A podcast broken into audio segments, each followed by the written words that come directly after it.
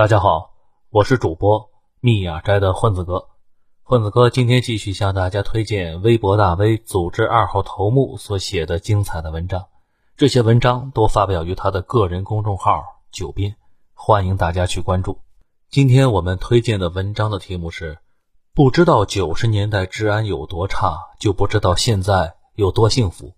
发表时间十二月八日。这两天那个电影《除暴》上映了。褒贬不一，不过我今天不准备聊电影，咱们讲讲九十年代的疯狂往事。从现在回头看，中国在七八年之后可以明显分成三个阶段。这第一个阶段大概是七八年到两千年左右，这段时间整体的风格就是混乱而野蛮的生长。第二个阶段大概是在两千年到二零零八年，中国玩上了外贸，每年出口这一项给 GDP 贡献百分之三十以上。依托咱们国家巨大的人口红利，像计划生育和全民教育，制造业差不多在那个时候爆发式的增长了。这第三个阶段就是二零零八年到现在，外贸开始减弱了，互联网经济崛起了，慢慢转向内需和基础建设。不过咱们今天重点讲第一个阶段的九十年代，尽管八十年代更乱，不过那个时候我还没记事儿呢，体会不太深。当时社会由计划经济转向市场经济。几乎冲击了每一个人，在这种大潮下，无人可以幸免，天天都发生一堆天方夜谭的事儿。当时大家都很迷茫，人人都向往体制，但是体制的坑呢就那么多。一些游离于体制之外的人，脑袋别在裤腰带上，各自突围，有的变成了悍匪，有的变成了企业家。把企业家和悍匪放在一起似乎不太合理，不过在那个年代，这俩行业差不多。不怕冒险，置生死于度外的人去从事这俩行业，所以那个年代出来一堆知名悍匪。当然了，也培养出一堆知名企业家。除了拼多多、美团、字节系这样比较年轻的公司，我们现在知名的那些企业，比如几个姓马的，还有电信巨头什么的，基本是在八九十年代起家的。那时候大家都不太知道未来在哪里啊，只能是各自突围，而且天天都上演着各种神话。教师的工资一年才两三百。中科院的研究员工资七八百，但是有人在南方卖假鞋，一天就能赚好几千，大概相当于现在有人一天可以赚上百万。而且这些人往往还都是一些不入流的货色。强烈的利益刺激下，越来越多的人再也坐不住了，不少人开始一波接一波的折腾。再加上那些年正好是香港电影和金庸古龙泛滥的时期，很多年轻人心态越来越不健康。这可不是我瞎说的。人民大学有篇博士论文，那个博士不怕辛苦，采访了当时大量的入狱的人。他发现这些人基本都沉迷于香港电影和武侠小说，并且沉浸其中，说是看了小说和电影改变了人生观什么的。这倒也不是说看武侠带坏了年轻人，而是说那玩意儿对小镇青年的观念冲击很大，被枪毙前都轻生死、轻律法。而且中国以前民间有大量的枪支，直到一九九六年才禁枪。实际上，彻底完成禁枪要到两千年左右。在那之前，民间不但有大量的火铳、鸟枪、三八大盖、汉阳造等等，还有不少半自动。两广和福建地区还有大量的制造土炮的经验。两村械斗的时候，经常把土炮搬出来。两广械斗的事儿，我们将来也可以讲一讲，历史悠久，场面劲爆。说到这里，大家可能有个纳闷的地方：当时领导是出于什么考虑让民间拥枪呢？这个主要是和当时的背景有关。建国那会儿，匪患严重，到处都是国军散兵游勇。后来国府大量向中国大陆空投特务，而这些特务呢，特别喜欢攻击政府、学校、拦路抢劫什么的。所以那会儿的农场啊、司机啊、学校老师都有配枪，而且那时候还搞民兵，随时准备世界大战。最多的时候，民兵高达三千万。这民兵都是配枪的，天亮的枪械流入民间。直到后来发生几个特大案。上层才痛定思痛，考虑到三战也打不起来了，才在一九九六年下达了最严苛的禁枪令。不过，真正彻底完成收缴要持续到两千年。比如这次这个电影《除暴》里面的那个原型张军，这人早年呢就把少林寺看了很多遍，并且在平时仔细模仿，为后来从事暴力犯罪打下了一定的基础，并且在一九九一年就持枪抢劫了一个香烟批发店。他尝到了打家劫舍的快感后。这一发不可收拾了，然后从一九九一年到两千年，他们团伙辗转重庆、湖南、湖北、云南，到处持械打劫，故意杀人，打死了二十八人，打伤了二十多人，打劫了五百多万。考虑到稀缺性啊，那时候的五百万顶现在几个亿的购买力。直到后来，张军被文强抓到后给枪毙了。不过文强他也不是个好同志，灭了一个黑帮，自己又成了多个黑帮的保护伞。文强自己是二零一零年被判了死刑，这唯一可惜的是文强这货是被注射死的，应该枪毙这货才对，后脑勺挨一枪才能完成救赎。咱们多说一句，前段时间我在微博询问到底怎么枪毙，经验丰富的微博网友给出了具体的操作步骤，认真学习了一下，受益匪浅。说是各省啊不一样，有的是打心脏。双手反绑的时候，会在心脏附近打个结，到时候瞄着那个结开枪。有的地方呢是打脖子和脑袋连接处，反正不会像咱们这期封面一样打后脑勺，那容易打得满地都是。咱们再来聊聊这九十年代的江湖。如果说有什么东西是九十年代的特色，那无疑是路匪。当时路匪有多猖狂？我找到了一份一九九三年山西省的文件，文件是这么说的。一九九一年以来，全省共立车匪路霸案件七千四百三十五起，其中抢劫案件三千五百零一起，盗窃案件两千七百二十三起，流氓伤害案件五百九十六起，杀人案件一百六十六起，哄抢案件七十七起，其他案件二十六起。我记事儿大概是在一九九四年左右，从记事起呢，就对那个据点枪管的猎枪特别印象深刻，那时候就叫喷子。镇上的司机们每次出去跑运输，都是一堆人一起出发。出发前呢，把喷子放到车里，司机们在车座旁边搞一个类似于现在搁水杯的东西，放这个喷子。而且子弹呢，也是农民们自己搞的，装上土制的铁砂和火药，近处开一枪，那杀伤力啊非常恐怖。而更魔幻的是，当时如果碰上劫匪，你当场把他射杀了，不但不用负法律责任，还可以去领赏。这事儿啊，我一度以为自己是记错了。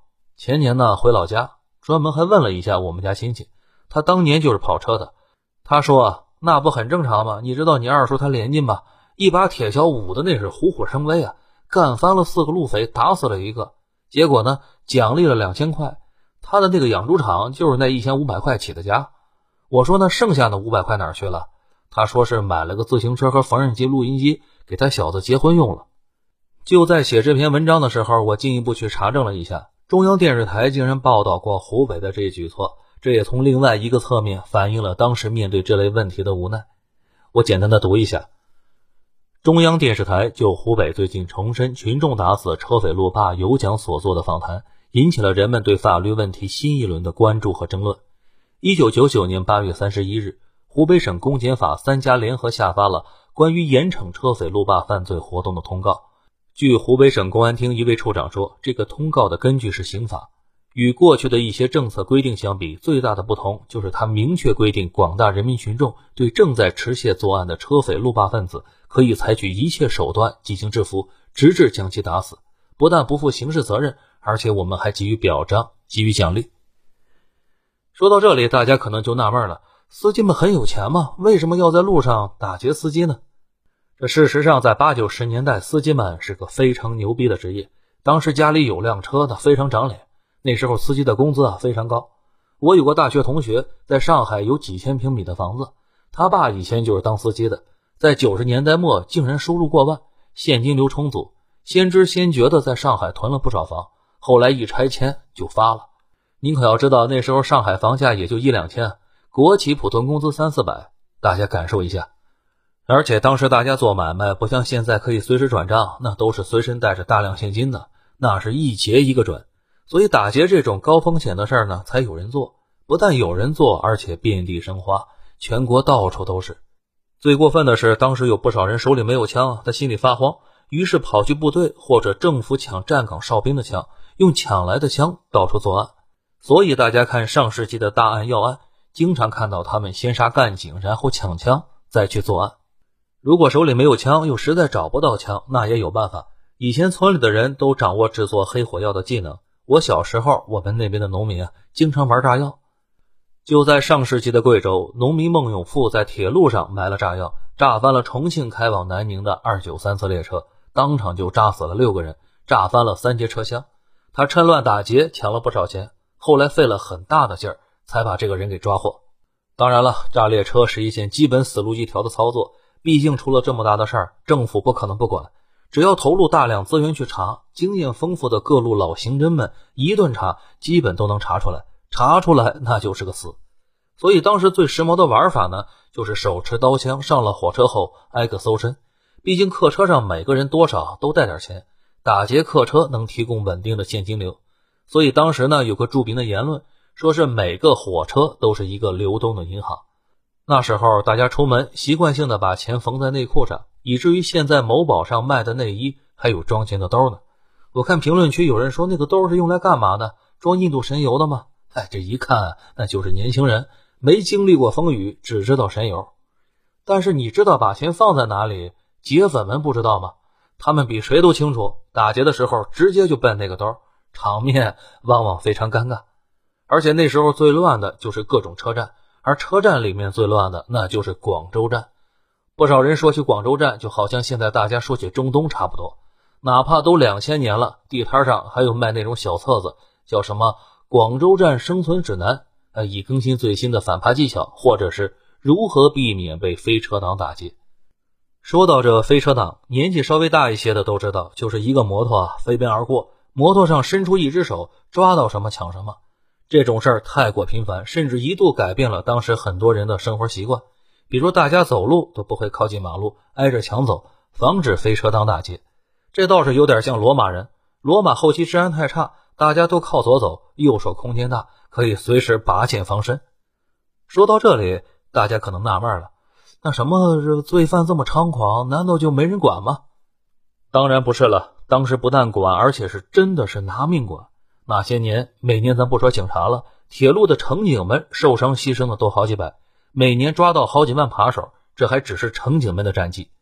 而且抢劫的那伙人呢，往往是穷凶极恶，什么事儿都能干得出来，经常呢又有人数优势。那时候有一个中央批示的案件，九名东北悍匪在列车上打劫乘客时，两名乘警赶到了，为了防止误伤乘客，没敢开枪，双方是一顿肉搏，最后乘警被刺倒地，匪徒抢了手枪和财物后扬长而去。这事儿后来震惊中央，专门批示，很快的就抓到了这伙人。咱们为什么要强调他们是东北悍匪呢？因为一般的悍匪都是在本地溜达作案，只有东北那边当时本地竞争太激烈。散布到全国作案了。如果山西人在山西做了案，就不用强调山西悍匪吗？外地的才需要强调。这事儿就说明了东北人当时已经开始勇闯天涯了。其他的也都差不多。那些年警方的伤亡也非常大，后来干脆把一部分军队改成了武警，专门打击悍匪。而且悍匪跟警方之间的周旋不是几天几月，有时候甚至会持续十几年。比如著名的中俄国际列车大劫案。讲的就是一九九三年的五月，四个劫匪团伙洗劫了中国到俄罗斯的一个列车。专案组那一年就抓到七十多人，三十多人被枪毙或者被判无期。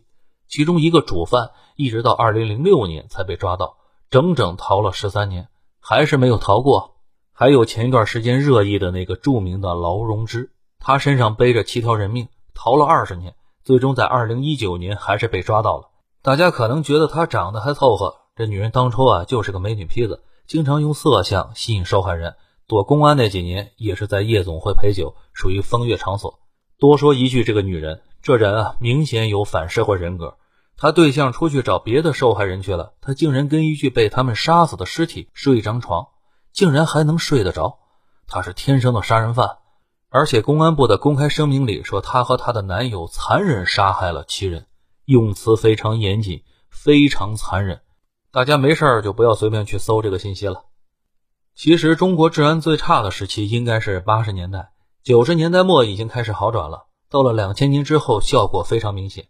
一方面是一九九六年把枪收回去了，从此谁家有把枪本身就是犯罪，这民间的枪支保有量迅速下降，到现在几乎已经是凤毛麟角了。